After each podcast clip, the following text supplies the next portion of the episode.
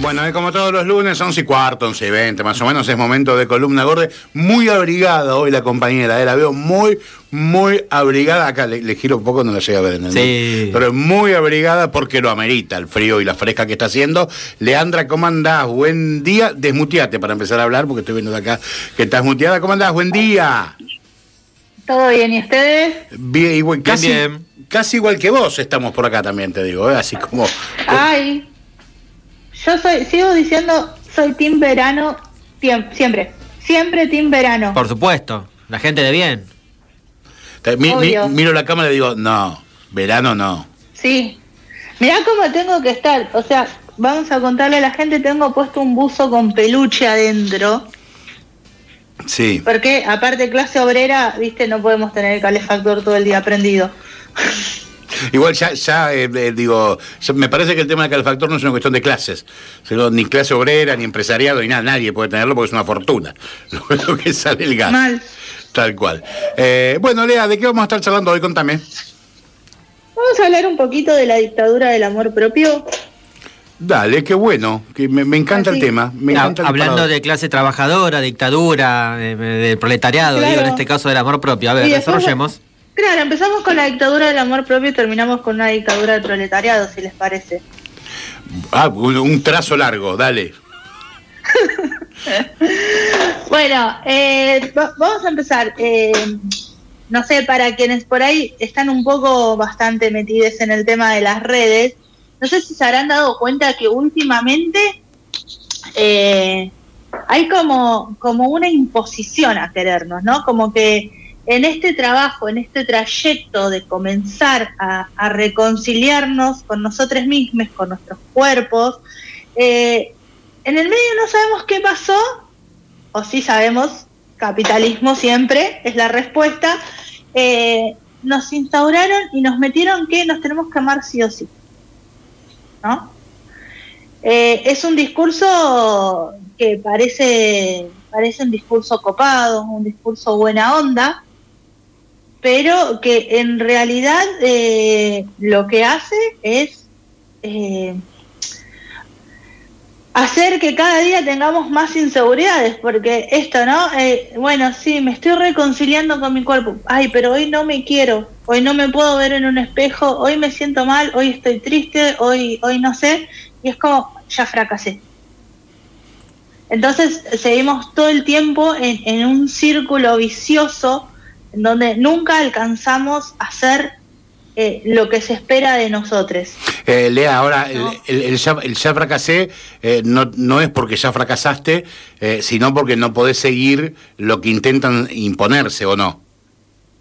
Claro, correctamente, no es que yo fracasé porque fracasé, no, sino que, que fracasé en eso que se espera de mí, en eso que, quieren que yo haga y que no tengo por qué hacerlo, no tengo por qué amarme todos los días, porque nadie se ama todos los días, porque nadie está todo el tiempo eh, allá arriba y, y bueno, ¿no? También esto, esto de de creer que sobre todo a las personas gordas con, con amarnos, con el amor propio nos alcanza para, para salir de un mundo de opresión continua que vivimos, ¿no?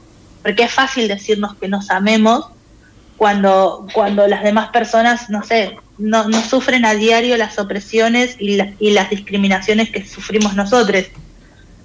Sí, casi que en algún, Entonces, eh, en algún punto, eh, eh, desde nuestro, eh, no, no- de- no sé si decir nuestro nacimiento es exagerado, pero pongámosle, eh, estamos obligados a no querernos, no querernos, eh, porque se- así es como nos vio el resto del, del, del mundo, sobre todo quienes tenemos eh, arriba de cuarenta y tantos, eh, ¿no? Que nos, criamos en un mundo total diferente, totalmente diferente, digo, a este que estamos atravesando, eh, que empieza a deconstruirse en un montón de, eh, de sentidos.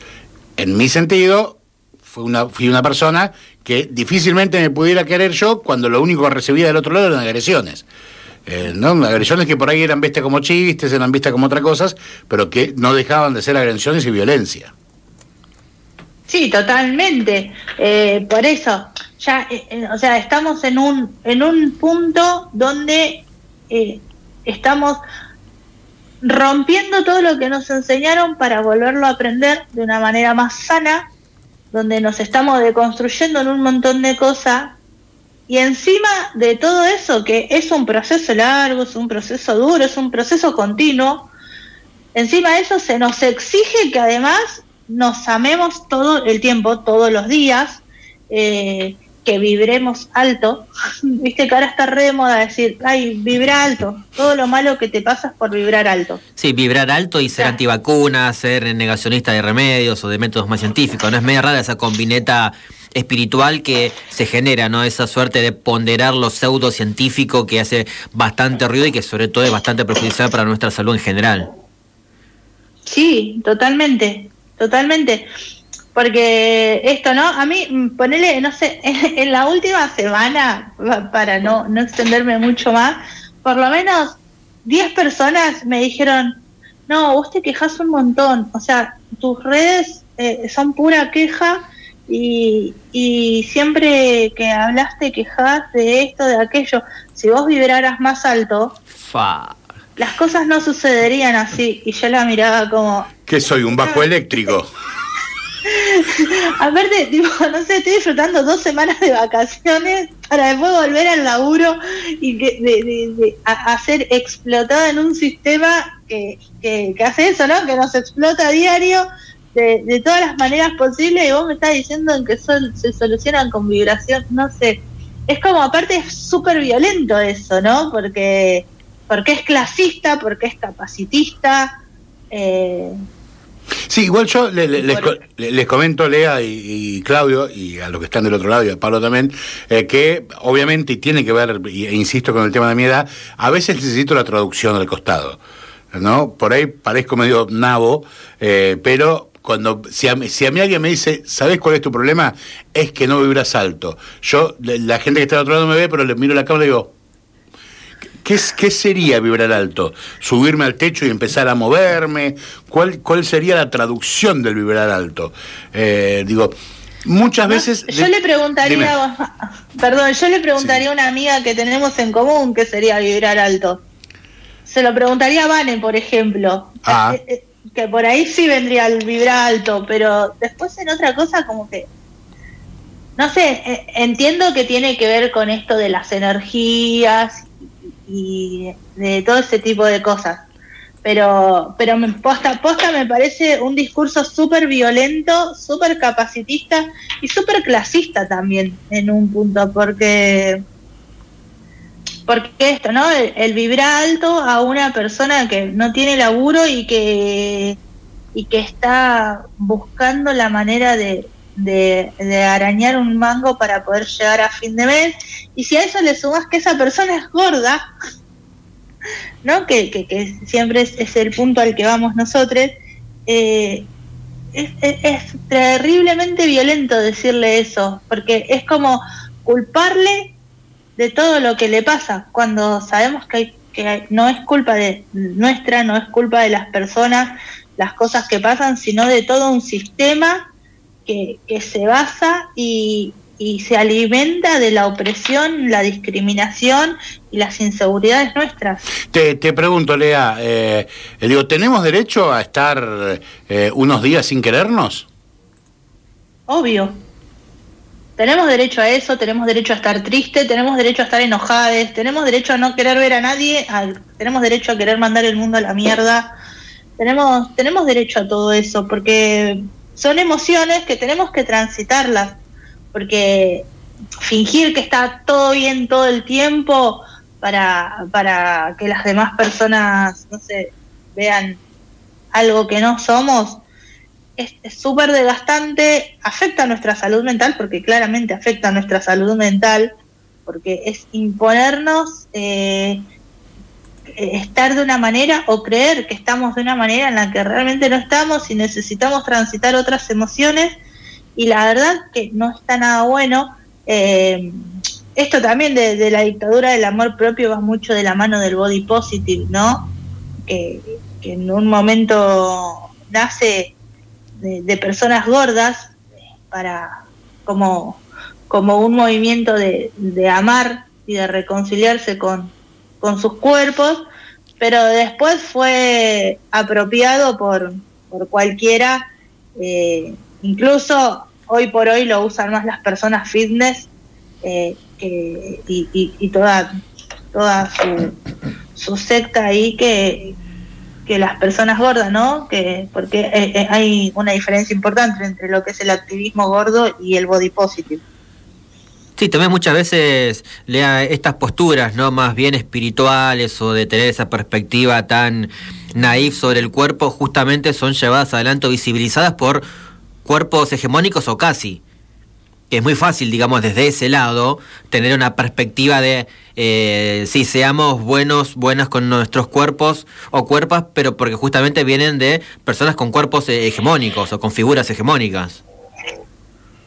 Sí, son personas, eh, para mí como, como un par ¿no? de, puntos, son como personas con figuras hegemónicas, personas de, una clase media para arriba, eh, personas que, que, tal vez no, no sufren otras opresiones o, o, o sea, opresiones sufrimos todos y e inseguridades también, pero no sufren en el diario de su vida estas opresiones y estas discriminaciones eh, salvo claramente aquellas personas que son mujeres o feminidades, ¿no? Pero, pero en, el, en la amplia mayoría sí, eh, sí, son personas hegemónicas, son personas con un poder adquisitivo que, que les permite otro tipo de cosas eh, a las que no llegan todos. entonces es, es, muy fácil desde ese punto dar, dar un discurso. Es como, es como decirle a una persona racializada que, que para que el racismo no le afecte tiene, tiene que vibrar más alto, cuando sabemos que el racismo es algo, es algo estructural, ¿no? Sí, yo, ¿sabes en que pensaba? En que muchas veces este tipo de... Eh, de no, no son frases ni eh, nada, esto de vibrar alto y de si sucede con bien y de frases hechas y demás, eh, son utilizadas para la opresión, ¿no? Vienen de la mano eh, de la imposición de esa frase, de generar un movimiento cultural que te enseña a respirar o lo que fuere, y escondido detrás de eso hay bueno, eh, conseguí este laburo, eh, hay que buscarle lo positivo, conseguir este laburo, me pagan 50 pesos la hora, eh, tengo que estar 17 horas por día, pero por algo será que se me puso a mí este trabajo acá y demás. Muchas veces esa imposición de frases o, digámosle como sea, lo, que decía recién Lea de, vibrar alto o, o, esta frase que en algún momento estuvo tan en boga de si sucede conviene, es la, el, el come cabeza para poder estar contento en un lugar en donde no hay que estar contento.